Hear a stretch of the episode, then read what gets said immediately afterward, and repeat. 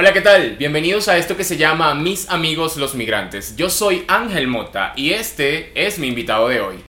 Arecio Pinillo, músico, cantautor, locutor, animador, inmigrante desde el año 2017, nacido en el barrio San José de Ciudad Ojeda, Estado Zulia, actualmente reside en la ciudad de Bogotá, donde ha podido formar una familia, encontrar y crear oportunidades para cumplir su sueño de vivir de la música.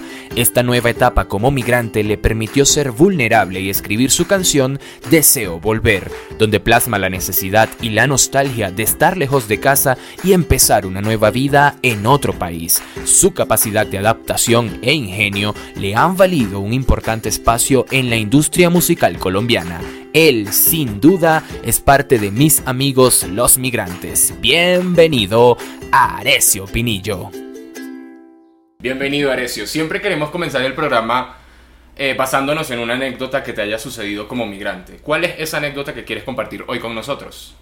Wow, la anécdota una de, las anécdotas más cómicas que me, ha pasado es que cuando yo llegué a Colombia, llegué por la parte de la costa y yo no conocía el acento costeño, yo no lo conocía. Entonces, eh, cuando yo llego, le llego mi hermana y le digo a mi hermana, bueno, empecemos a adaptarnos al acento y empezaba yo, parce, parce, y los, los costeños no hablan de parce. Y eso fue muy cómico porque la gente me veía así como que, ¿qué chique le pasa a este man? Ya como más valecita. Ey, vale, ¿qué? ¿Todo bien? Entonces yo, bueno, mi, hermano, ¿usted es colombiano? Le decía yo, papi, claro que soy colombiano, ¿qué te pasa, man? ¿Y qué? Entonces, ah, ok, y yo le decía a mi hermana, y ese acento sí es extraño. y así fue que yo eh, conocí el acento costeño. Ey, de verdad que disculpen mis amigos los costeños, disculpen mi ignorancia, pero bueno, fue algo nuevo para mí. Bueno, porque además la, la, lo que nos ha mostrado la televisión es que todos hablan paisa y eso no es así. Sí, todos hablan paisa o su merced y todo eso. Entonces, cuando yo llego acá, nunca había salido de mi país. Yo nunca había salido de Venezuela. Y me encuentro con eso y para mí fue un encuentro así como que, como que de, de muchas cosas nuevas al mismo tiempo. Y bueno, el proceso de adaptación tocó. Sí, a mí me pasa más bien lo contrario, que me preguntan si yo soy de Barranquilla. Yo siento que los acentos son un poco parecidos. Igual, cuando yo doy clases, como que me paso el switch y hablo una mezcla de acentos entre paisa, costeño, rolo, una cosa loca. Y me preguntan si yo soy de Barranquilla. Yo, yo creo que eh, parte de la adaptación, parte del ser inteligente también, ¿no? Porque hay una de las una de las una de las muchas definiciones que existen de inteligencia es la capacidad de adaptarte brevemente a los cambios. Entonces, cuando tú llegas a un entorno, a un contexto completamente diferente, gente diferente, cultura diferente, lo primero que tú tienes que hacer, compadre, es adaptarte. Y parte de adaptarse está, eh, entra en las palabras, la jerga, el acento, los criollismos. Eh, y, brother, si a ti te toca hablar eh, eh, costeño, te toca hablar paisa, te toca hablar para que la gente te entienda, para que tu mensaje llegue correctamente, es completamente válido. Sí, ya yo sané esa parte, la verdad no me preocupo para nada. Y como dicen por ahí, donde fueres, haz lo que vieres, ¿no? Total. Para adaptarse precisamente. Vayamos al punto inicial de tu vida como migrante, el momento en que decidiste salir. ¿Cuál fue el detonante? Más allá de la situación política que creo que es obvio, ¿no? Que cualquiera hoy que ve las, noticias de Venezuela sabe por qué, pero más allá de eso, siempre hay factores. ¿Cuál, ¿Cuál, fue el tuyo? La verdad, eh, yo como artista siempre supe que en Venezuela nunca me iba a quedar por siempre, así como que nunca iba a salir más de Venezuela. Siempre tuve en mí ese digamos, ese, mm, ese sueño de salir del país, eh, conocer otras culturas, llevar mi música a, a, a otros países, obviamente no fueron las condiciones en las que yo soñé. Pero como ya estaba ya eh, en mis planes, como ya estaba en mis planes, yo dije, bueno, ¿qué? O sea, la, la situación política, mis planes, eh, la situación económica también. O sea, yo, eh, a pesar de que estaba haciendo conciertos, a pesar de que estaba ganando dinero con la música en Venezuela, vivía, vivía que una tía. Eh, vivía en la casa de una tía. Entonces eso no me hacía a mí feliz, aunque nunca me faltó nada allí, aunque me brindaron todo el apoyo no era mi, o sea, no, estaba tranquilo, yo quería igual, como toda persona emprendedora, como toda persona que se quiere superar en la vida, yo quería mi apartamento, yo quería mis cosas, yo quería un entorno, yo quería generar mi propia atmósfera. Y en Venezuela no lo estaba logrando. Entonces lo que hice fue como que, bueno, voy a volver porque te cuento que me fui de mi, de, de mi casa, de, de mi núcleo familiar, me fui en el año 2013 por allí que pasé por Caracas, me dio miedo Caracas, llegué solo a Caracas y me dio miedo. Eh, no, no tuve quien me orientara, no tuve quien me dijera agarra este metro o algo así. Eh, también eh, me fui a Portuguesa, me quedé en Portuguesa, amé y amo profundamente Portuguesa. A Carigua. a Carigua, Araure específicamente. Y eh, comencé a trabajar allí y yo dije, bueno, si ya salí de mi casa, o sea, si ya salí de mi casa, si me voy a otro país, o sea, va a ser casi que lo mismo que adaptarme a Carigua, que adaptarme a Araure, a, a- a- bueno, adaptarme, o sea, me, me, me- para mí era como ya, o sea, ya me fui. O sea, ya me fui Ya de mi un casa. primer ya, me paso. di- ya, ya yo había dado el paso. Ya mi mamá había llorado por mí porque me fui para, Y después te vas de la casa grande de Sí, todos, que sí. es Venezuela. Entonces volví, me fui de portuguesa. eh, realmente, brother, te cuento que lo que más, eh, lo que fue el detonante mayor fue que un día eh, se pasa una propuesta, eh, una propuesta para uno de mis shows a una de las alcaldías. Entonces, eh, la persona encargada de los conciertos decía, "Pss, ¿cómo te voy a pagar yo a ti eso? Si con lo que te pago a ti, le pago a cinco y, y- y voy ganando, una cosa así, pues. Entonces yo dije, no, si entonces si, si así son las cosas, entonces yo no tengo nada que hacer aquí. No voy a poder vivir de la música. Y mi sueño siempre fue vivir de la música. Vivir de la música, vivir haciendo música. Sí, y vivir de la música es posible acá. Sé que ahora sí lo haces, Sí. bien, o, o- o estás ahí intentándolo y remando todos los días. No, ya lo hago, ya lo hago, ya lo hago. Eso me gusta, pero siempre fue así. ¿Cómo fue al principio? O sea, llegaste y de una pegaste haciendo cosas de la música. ¿O qué hiciste además de eso? Bueno, cuando llegué, uno, uno obviamente viene con el, con el switch pasado de que lo que venga, Ujú. a- o sea, todo eso es normal. Uno llega aquí como que, ok, sí, yo voy a...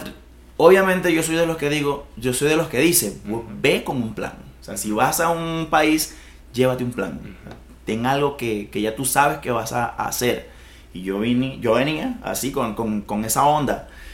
Pero también había un plan B que es, si no se me da, entonces me va a tocar hacer lo que sea.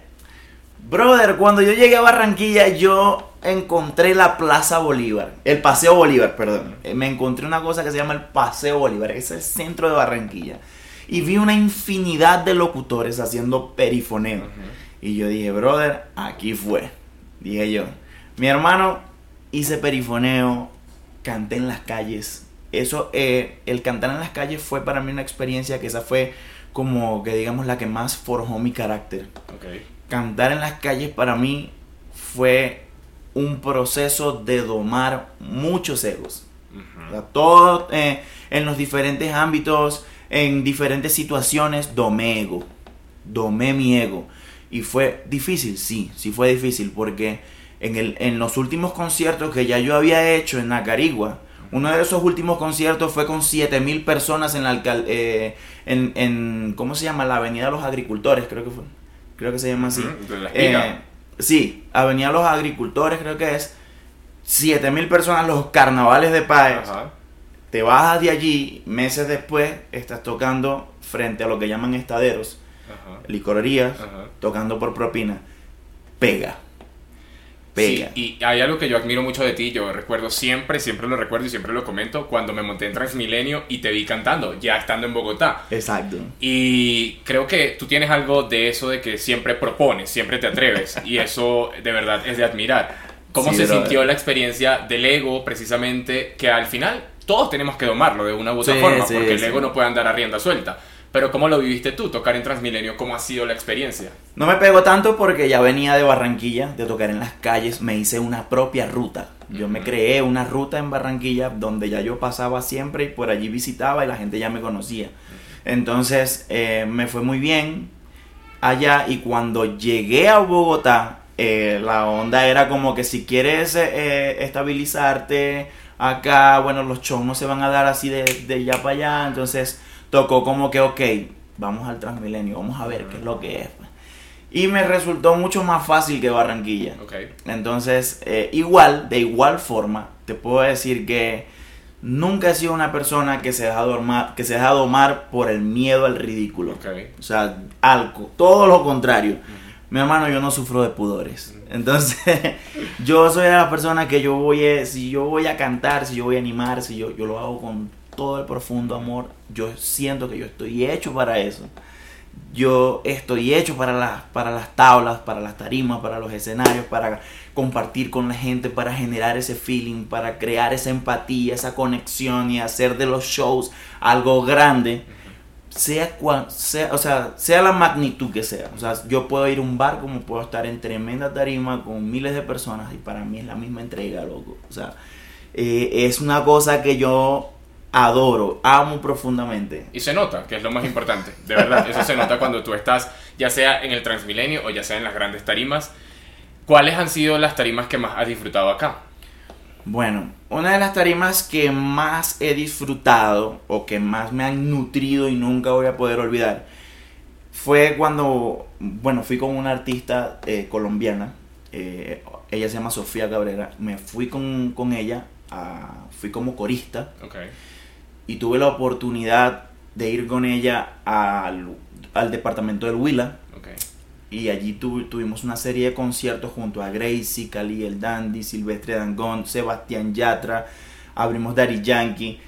Hermano, esas tarimas para mí fueron una locura. O sea, fue como que, ok, Dios mío, aquí estoy. O sea, no lo puedo creer. Cuando yo veo ese, esta, eh, cuando yo veo ese establecimiento con 15 mil personas, hermano, eso te, eso te dice algo, ¿no? O sea, eh, la mente te está ahí dando muchas vueltas y empiezas a decirte, bueno, brother, aquí estamos. Mi, mi hermano, usted no, usted, no se va a echar para atrás, yo. Claro, ¿Sí la- me de alguna manera la vida te da la razón, estás aquí es por algo y te está respondiendo a esa solicitud que hiciste en algún momento de soñar, ¿no? Y, te, y, y llegan cuando... A mí me pasa que cuando estoy en pleno show, de repente llegan microsegundos de momentos. De cuando estaba tocando en las calles. De cuando... Entonces ese, ese preciso momento es muy emotivo para mí. Claro. Muy, muy emotivo. Eh, es como que aquí estoy. Arecio, aquí estoy. Lo estamos logrando, mi hermano. Aquí vamos. Vamos ir para adelante, yo. Quizá, quizá con eso me respondes la siguiente pregunta que tiene que ver, ¿cuál es el éxito para un migrante? O sea, como migrante y no tanto como, como músico quizá, aunque de las dos pueden ir de la mano, ¿cuál es el éxito? ¿Cuál sientes que ha sido el éxito para ti como migrante? Un momento que ibas por la calle, sentiste algo, viviste algo y dijiste, aquí estoy siendo exitoso, aunque eso para los demás no signifique nada. Para Arecio como migrante, ¿cuál ha sido el éxito o cuál es el éxito? El éxito, el éxito está en que, o por lo menos para mí, es algo muy, muy personal. Y es que para mí el éxito se basa en que como venezolano estamos dejando la huella, ¿cierto? Venimos de otro país y el hecho, solamente el hecho de yo hacer las cosas bien y que la gente se enorgullezca de mí a pesar de que ellos son colombianos. ¿Sí me entiendes? Ellos se conectan conmigo y yo siento que de esa forma también honro a mis padres. Que eso es algo para mí muy importante. Que, que uno pueda a través de sus acciones, a través de, de todo su desenvolvimiento y su trayectoria, honrar a la familia de uno, ¿sabes? Entonces cuando, cuando te dicen, ese es un gran ser humano, o por lo menos me pasa mucho, este es el único veneco que a mí me cae bien. O sea, a, a mí me dicen así, entonces... Eh, que me digan eso para, es, para mí es éxito. O sea, cuando yo digo, ok, vamos bien, estamos haciendo las cosas muy bien. O sea, cuando, hey, hermano, es una bella persona, un venezolano excelente. Entonces tú dices, ok, nosotros estamos haciendo Sí, porque de alguna manera cuando migramos, cuando nos vamos del país, somos embajadores de esa Venezuela en la calle caminando y de ahí las acciones que tomemos pueden dañar o no el nombre de nuestro país. Y una cosa muy particular en la parte de, de- de la música es que al principio para poder calar, para que la población, para que, los, para que Colombia me pudiera aceptar y pudiera aplaudir conmigo, bailar conmigo, yo tuve que adaptarme mucho al acento. O sea, o hablar costeño, o hablar eh, rolo, o hablar paisa, o hablar lo que sea, pero que sonara colombiano para que ellos me pudieran aceptar.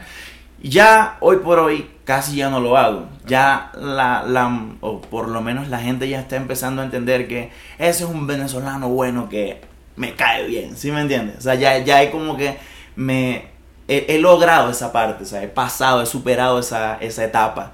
Entonces creo que estamos haciendo bien el trabajo, brother. Entonces yo, yo digo que para mí eso también es éxito. Muy bien. Hoy estamos grabando esto por primera vez, te iba a decir eso. Chequemos el audio, que todo vaya bien. Por favor, allá también abajo, que para no perder el hilo. Eh, quería preguntarte también, bueno, ya hablamos del ego, de cómo se maneja, y quería saber cuáles han sido las creencias de las que tú sientes que has tenido que deslastrarte para poder mantenerte acá en otro país. O sea, ¿qué cosas sientes que has tenido que dejar de lado que allá te acompañaban? No, eh, realmente yo considero que soy una persona súper transparente, mi hermano. O sea, no, no, tengo, no, no tengo nada que me guarde yo, porque realmente soy muy... Eh, ¿Cómo te explico? La gente me ve y esto es lo que yo soy. no, no, traigo, no traigo ataduras, no traigo, eh, por ejemplo no traigo tabúes. Tampoco traigo, o sea, nada. O sea, ya yo estaba ya claro de que, ok, este, el mundo tiene que empezar a aceptar muchísimas cosas. O sea, y, y, empiezo yo, ¿sí me entiendes? Entonces cuando yo llegué acá, eh, lo que hice fue como, hermano, borrón y cuenta nueva y vengan todas las cosas nuevas venga todo lo nuevo que yo Como una esponja. Exacto, una esponja. Entonces, aprender de aquí, aprender de esto, aprender de lo otro. La gente decía, no, que la comida, o sea, algunas personas, muy pocas personas, pero escuchaba yo comentarios, no, la comida no, no va a ser la misma. Igualito yo, venga, mi hermano. Bueno, claramente. Pásese para acá la sopa de yaco. Exacto. Pásese para acá. Yo, en este caso, porque yo vivo acá, resido acá en Bogotá, en Colombia. Entonces me, me, me dicen no, que si la comida no, no, es buena, no es buena para ti. Claro. A mí me encanta una empanada con, con ají de aquí, ¿sí me entiendes? Pero es parte de ese proceso de adaptación. Bueno, no te adelantes a la pregunta que viene más adelante. Quería saber, entonces, voltearte quizá la tortilla. Isabel Allende, que es una escritora chilena, dice que cuando eres un exiliado debes encontrar las raíces dentro de ti para sentirte parte del lugar, pero para no olvidar lo que eres. ¿Qué sientes que has buscado dentro de ti o que has preservado dentro de ti para seguir manteniéndote cerca de Venezuela? Y con Venezuela me refiero también a tu familia, a tu sangre, a tu gente, a pesar de la distancia. Yo agradezco, yo agradezco mucho el, el hecho de, de que, bueno, me visita familia, eh, hay venezolanos que sacan su gastronomía acá y la sacan a relucir. Entonces yo digo, bueno, mi hermano, sácate un pequeño ahí, sácate un pastelito y una malta, una cosa así. eso, eso mantiene viva la llama de, la venezolanidad. Pero también existe una, una cosa, mi hermano, y es que todas estas experiencias a ti te hacen entender, por lo menos en mi parte, primero me hacen valorar mucho el trabajo de mis padres. O sea, el independizarme, el hecho de, bueno, ya tener, tener mi esposa, tener mi hija acá, ¿sí me entiendes? Me hace valorar mucho, o sea, echar la película para atrás y valorar mucho a mis padres, valorar mucho todo el sacrificio que hicieron por mí, valorar mi tierra, valorar, o sea, tú valoras mucho eso y eso yo lo digo en, en una de mis canciones que se llama Deseo Volver. y, y de hecho digo, y perdóname por dejarte en el instante, sé que me necesitaste. O sea, sé que, sé que necesita, sé que Venezuela necesita de sus venezolanos, no solamente de mí, necesita de todos, todos los venezolanos que vuelvan, pero tuvimos que irnos, ¿no? Entonces, yo digo, mi hermano, o sea, esa conexión para mí, como lo he dicho en varias entrevistas también, que es agridulce, ¿sí me entiendes? Porque mientras sigues viviendo cosas nuevas y bonitas aquí, hay un sentimiento, ¿sí? Total de, de, digamos, hay un sentimiento de, de, nostalgia, que de repente eso te, te entra como, te, te, adentra en la melancolía, pero llega un punto donde tú eh, encuentras el equilibrio. ¿Sí me entiendes? Y sigues. Y sigues. seguir. Y sigues. Y hay una de las cosas, otra, otra cosa muy importante.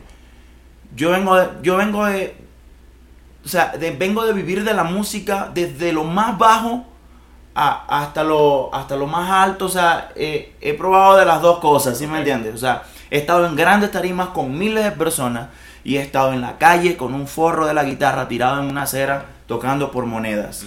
Y yo te voy a decir que, mi hermano, sí existen personas que, que a lo mejor te puedan decir, eh, te pueden hacer sentir mal por tu nacionalidad. Pero yo te voy a decir algo, mi hermano, tú que me estás viendo. No hay nada más bonito que saber de dónde tú vienes, oye. Eso, es- eso es algo totalmente hermoso y es algo que te diferencia. Es algo que te, que te marca una diferencia. Entonces, eh, digamos que a veces eh, sí llega un momento de derrota, porque los he tenido, no sé si tú, pero yo tengo mis momentos también de derrota muy, muy solo, o sea, muy solitario. Yo a veces me derroto yo mismo. Entonces, o sea, como que no es que me derroto, sino que bajo mi, mi armadura. Claro. ¿Sí me entiendes? Y allí es donde yo digo, wow, o sea, será, eh, por, por qué? O sea, cosas como que, o sea, Venezuela, eh, no sé, es como, ¿por qué tuve que nacer en Venezuela o algo Ah, así? O sea, Sí, ¿por, sí, qué sí. Me, ¿por qué me tuvo que afectar esto a mí si yo no hago nada, si yo no estoy haciendo nada malo? ¿Sí me entiendes? Exacto, entonces, eh, pero después yo digo, hey, aguántalo un momentico, o sea, yo tengo un estandarte, Ok. ¿sí me entiendes? O sea, es lo que yo pienso, yo tengo un estandarte y yo tengo que llevar este estandarte con orgullo. Claro. Entonces, aquí voy yo, mi hermano. Sí, e- es lo que tú te pones a mirar. O, o me quedo en la situación de víctima, pobrecito, soy un migrante, me tuve que ir. O resuelves tu Exacto. asunto, tu o marco peo, mi propia milla acá y sigue. sigo mi propio camino. Porque los caminos van a estar ahí, de, de- de ti depende de cómo vayas a llegar hasta allá. Quería preguntarte, ahorita que mencionabas lo de estar en la calle y que pueden haber personas, ¿cuál ha sido la situación que como migrante tú sientes que te ha marcado de alguna manera y que en principio podía parecer negativa, pero que al darle la vuelta y ya no estar quizá en la situación de víctima o con el tiempo mirarla, te das cuenta y dices, bueno, esto me enseñó algo, no es tan negativo, ha sido positivo. ¿Te viene algo a la mente si te digo, si te digo eso? Bueno, eh, digamos que uno como migrante, como uno no sabe muchas cosas del país, a veces pasa por ingenuo. Ok. ¿Sí me entiendes? Pero loco, o sea, eso te pasa, pero te pasa una vez nada más. Claro. O sea, y ya después, aquí en Colombia, por ejemplo, hay una ley, hay una ley en el, en, digamos, en el, que se corre entre la gente. Y es que lo- el primer colombiano que te quiera dar un consejo, el primer consejo que te da es mi hermano, no des papaya. Es, Total. la- es lo único que te van a decir. O sea, el mejor consejo que te pueden dar es ese. Mi Pilas, hermano, mire, no de papaya. pilas, no de papaya. Total. Entonces uno, por ingenuo, como está, como está llegando, digamos que uno se abre a, a conversar, a tener todo tipo de contactos y te puede como llegar el momento de que te, te, te hagan algo, pues que no te, que no te guste, que te tumbe el ánimo o algo parecido. Mi hermano, no des papaya. Ya aprendes esa vez y ya no te vuelves a... Ya estás alerta. Y listo, ya no te vuelves a caer más nunca. Eh, quería preguntarte, como venezolano, ahora como papá, como padre de familia, ¿cómo recibes la noticia de la regularización adoptada por el gobierno nacional colombiano para nosotros, los venezolanos aquí? ¿Que ¿Eso cómo afecta o cómo cambia tus planes? Quizá, no lo sé, estoy especulando, tenías la, la, la- el sueño o el plan de irte luego a otro lugar, pero ahora dices, no, me quedo un poquito más porque mira lo que está pasando. ¿Cómo, cómo lo vives? ¿Cómo, ¿Cómo lo recibes? He tenido propuestas para ir a, a otros países, pero no, no pienso moverme de Colombia. Ah, No, realmente, sea, el- sea con el PEP, sea con visa, sea con lo que sea, lo que, lo que tengo yo acá es una misión, mi hermano. O sea, eh, más que todo porque siento y según mi estrategia y según mis planificaciones y según esas proyecciones que yo hago junto a un equipo, eh, nos damos cuenta de que Colombia a nivel artístico es el ojo del huracán actualmente. Entonces, eh, no me puedo ir a Argentina, no me puedo ir a Ecuador, no me puedo ir a Chile, no me puedo ir a Panamá, ¿no? porque yo, porque acá en Colombia están pasando una serie de cosas a nivel musical, a nivel artístico. Estamos en el en el torbellino, en el ojo del huracán, pasando miles de cosas y yo tengo que estar aquí para vivirlo, Para ¿sí ser me parte de eso. Para ser parte de esto y me emociona muchísimo el que el hecho de que y, y respeto y me honran también el hecho de que amigos colombianos me den la oportunidad de también formar parte de eso, porque te, te, te digo más, no es fácil, es completamente diferente, la música es diferente, la manera de trabajar es completamente diferente. Por ejemplo, te doy un ejemplo. En Venezuela se hace un show, pero no se tocan tantas canciones como se tocan aquí. Aquí te salen callos en la garganta, mi hermano. O sea, y eso trajo como consecuencia que yo me diera la tarea de estudiar más, de pulirme más, ¿sí me entiendes? Y yo dije, wow, o sea, no soy ni la cuarta parte actualmente de lo que era en Venezuela. Aquí he pulido aquí, pero es porque estoy aquí. Ha habido una ganancia. Exacto, estoy viviendo el momento aquí, en el ahora. Saliste de la zona de confort, como dicen, Total. y ha habido ganancia, lo cual es bueno. Y, y hablabas de diferencias, pero yo te quiero atajar ahí y quiero hablar más bien de semejanzas. ¿Qué sientes que, que- que nos une venezolanos y colombianos? Obviamente la historia nos ha demostrado un montón de cosas. Y, y más allá de esa frontera invisible que cruzas de un momento a otro y ya estás en un país o en el otro, ¿qué sientes que nos une? ¿En qué somos tan parecidos, más allá de las diferencias? Wow. Eh, yo digo que más allá de las nacionalidades, somos todos seres humanos que estamos emprendiendo en un camino y, y en este camino que llamamos vida, todos queremos lograr el éxito. ¿sí me entiendes? Entonces, cuando tú quieres lograr el éxito y otro amigo tuyo colombiano quiere lograr el éxito, lo que te une no es la nacionalidad, son las ganas de echar para adelante, ¿sí me entiendes? Entonces ahí no hay, eh, en, en ese, en ese aspecto, tomando en cuenta eso, no hay nacionalidad, mi hermano, aquí lo que vamos es para adelante todo y logras trabajar en equipo. Yo he tenido la oportunidad de trabajar con músicos colombianos geniales, geniales, o sea, y ellos reconocen mi trabajo y yo reconozco el de ellos. Y ahí no hay, no, que él es colombiano, que saca tu cédula, que no, mi hermano. De hecho, lo digo aquí públicamente, a mí el PEP casi no me, no me hace falta, o sea, realmente a mí el, yo Arecio no rompe sé, el silencio. o sea, yo no, no uso casi el PEP, o sea, no uso casi el PEP, no me hace falta, casi no. Para verme cantar a mí, o sea, la, realmente muy poco me piden el PEP. Pa- Muy poco me piden mi identificación o que yo demuestre que soy, que estoy legal. Me, me pasa muy poco. Me pasa, realmente me pasa muy, muy poco. Entonces, no importa si, hey, este man, si, si es venezolano o si no es venezolano. Aquí lo que importa es que pongamos el sabor todos en equipo. Aquí lo que importa es la música, que al final es un lenguaje universal y nos conecta a todos. Y que ahí no hay fronteras, mi hermano. Ahí no hay fronteras, por lo menos en- desde, desde mi punto de vista y en mi ámbito laboral. No, no o influye sea, tú, para nada. tú estarías abierto a hacer vallenato. Lo que pasa es que ahí hay ese, allá hay una limitante. Y es que mi voz no se presta para el vallenato. Pero ya esa es otra cosa. Pero igual, yo, yo te tengo que decir que yo amo la música de Diomedes Díaz. Ok. Muy poco, muy poco escucho vallenato, pero cuando escucho vallenato, escucho Diomedes Díaz. Bueno, yo igual, pero siempre está una cerveza de por medio. y Exactamente.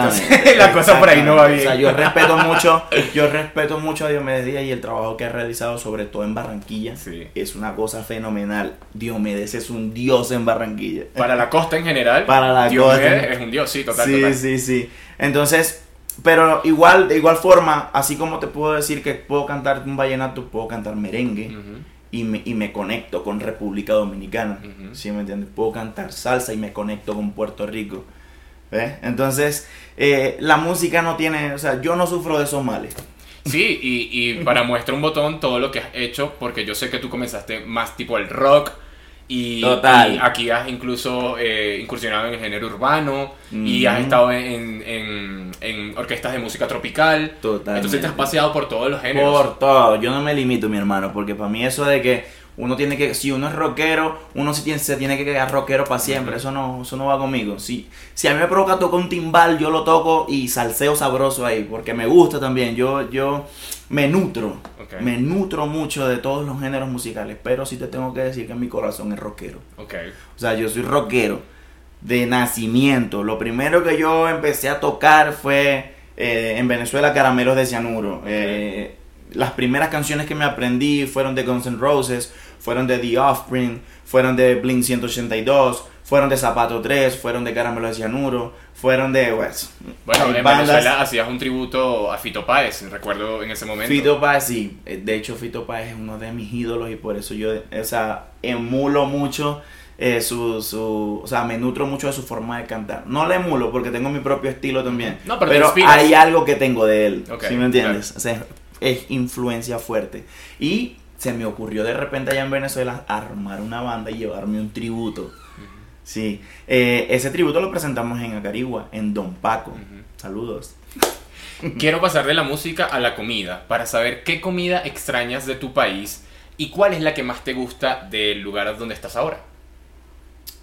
Mi hermano, mira, aquí hay uno, yo soy fanático de las empanadas, loco. O sea, eh, las empanadas para mí son el mejor invento del mundo por los colombianos y por los venezolanos también. Entonces, Aunque hay sus diferencias y la gente Todas son, difer- son diferentes, pero yo le meto, yo le meto. a- yo le meto las empanadas de aquí, me encantan. Me encantan, así, así digan que no, que con arroz, que con... A mí me encantan igual. Entonces... pero sí te tengo que decir que el, digamos que el choque no ha sido tan duro porque aquí hay hermanos venezolanos que traen su gastronomía y de repente yo voy caminando por una calle y veo una señora que vende empanadas de pabellón y a esa señora hay que apoyarla. Total. ¿Sí me entiende? Entonces yo lo que hago es que ven acá señora, demuéstreme usted que usted sí sabe hacer una buena empanada de pabellón. Mm. Y ahí le... Y, y, o sea, tengo ese contacto todavía, gracias a Dios. Sí, y gracias a esos hermanos venezolanos. Quizás por la cercanía, estamos Exacto. muy cerca y es quizás muy fácil traer las cosas hasta acá. Eh, ¿Cuál es la que más te gusta de aquí? La. La, la comida. La comida de aquí, de Bogotá específicamente. O nómbrame las dos, de Barranquilla y de Bogotá. De Barranquilla, a ver, de Barranquilla. Barranquilla tiene algo, brother, y es que, wow, o sea, allá venden en las playas, venden un pescado que se llama mojarra. Mi hermano, que tú te vayas para Barranquilla, que tú visites Puerto Colombia y te, y te, no sé, te instales en una playa esa y te pidas una mojarra, eso es una experiencia, yo. Eso es una experiencia. Todavía no la he hay- vivido, pero eso viene es una pronto. experiencia bonita que hay que vivir, oye. Eh, si, tú, si tú estás aquí en, en Bogotá, pues en Bogotá hay una cosa que le llaman la sopa de giaco. Y es una sopa sabrosa, mi hermano. O sea, esa sopa es sabrosa. Lo que pasa es que, bueno, mi primer, mi- en mi top, en mi top está la sopa de costilla y la sopa de pollo de Venezuela. Eh, la sopa de osobuco de repente allá en Venezuela, ¿verdad? Pero, pero esa también entra dentro de mi top. Me gusta la sopa de ajiaco, brother. Oye, ¿cuál crees tú que es la canción que forma parte de la banda sonora de tu vida como migrante? Wow, brother. Es que eso es muy difícil porque yo tengo mucho. Bueno, dime Eh, dos, yo dime tengo mucho, tres, tengo pero, mucho, pero dime una canción, dos, tres. eh, la tuya puede ser, Deseo Volver. Deseo claro. volver es una, es una que, que de verdad es, es uno de esos momentos en los que me quité la armadura Ok. y bajé mi guardia. Salió esa canción. Pero también hay una que me llega rápido a la mente, que es una canción de un artista que se llama Gustavo Cordera, que se llama Soy mi soberano. Entonces, esa canción como que me, me ayuda a levantar el ánimo y a, y a seguir. ¿Sí me entiendes? Es una canción que explica un poco sobre tus fortalezas, pero también sobre tus vulnerabilidades y cómo darle un visto bueno a eso y seguir para adelante. Arecio, ya para terminar, si hay alguien que nos está viendo, quizás desde Venezuela, quizás desde otro país, pensando en migrar, ¿cuál sientes tú que es, qué es lo que tiene que llevar en esa maleta? ¿Qué, qué tiene que meter y no, no se puede quedar en la maleta del migrante? Un plan. Mire, mi hermano, yo le voy a decir algo. Si usted se viene a, a cualquier país del mundo, si usted va sin, sin saber qué va a hacer allá y va con el plan de, no, allá yo trabajo de lo que sea, la vas a pasar bien fuerte, te vas te vas a estrellar bastante fuerte, ¿viste? Te diría, llévate un plan, llévate un oficio, llévate una estrategia. Eso te va a ayudar muchísimo. Y en función de esa estrategia, genera diversos planes también, diversas ramificaciones. Si me pasa esto, hago lo otro. Si me, si, si me responden así, o sea, es como jugar ajedrez. Tú piensas tu jugada más la jugada futura. ¿Sí me entiendes? La jugada de tu contrincante más la jugada futura. Entonces, lleva un plan, sé estratégico. Cuando tú vas a un país, no puedes llegar inventando. Y con todo el respeto del mundo, soy de los que también opinan que si tú no tienes una estrategia, entonces tampoco te lleves a tu familia completa. No lo hagas. Seas mujer o seas hombre, mira mi hermano, mira mi hermana. Si tú tienes una estrategia, ve, cumple esa estrategia y después trae a los tuyos. Todo bien, cuando ya, cuando ya tú lo logres. Pero no, no te lleves a toda tu familia sin saber qué rayos vas a hacer en ese país. Porque entonces te vas a estrellar muy duro. Podemos escuchar un poquito de tu canción Ey, para, claro, para finalizar, ajá. para despedirnos. Claro, por Dios, claro que sí, faltaba más. Ey, bueno, Esta canción se llama Deseo Volver. Entonces, con el permiso de. Ángel, entonces, dice: Deseo volver para recorrerte entera, volver a sentirte cerca. Quisiera volver, valorar lo que no pude, volver a sentir que estoy en ti, Venezuela. Dejar de pensarte tanto, no te vayas alejando, necesito que despiertes. Imposible no quererte. Y el coro dice así. Deseo volver a verte, en tu suelo pisar fuerte, que me dé seguridad de que pasó la tempestad. Quiero volver a mi casa, dejar de ser un extraño. Quiero darle un buen abrazo a mis amigos en el barrio. Buenísimo. ¿Cómo te extraño tanto? Y cierro con esta parte que dice así. Deseo volver a acostarme en tus praderas cuando Dios quiera llevarme, que me busque, que me busque en Venezuela. que me busque en Venezuela.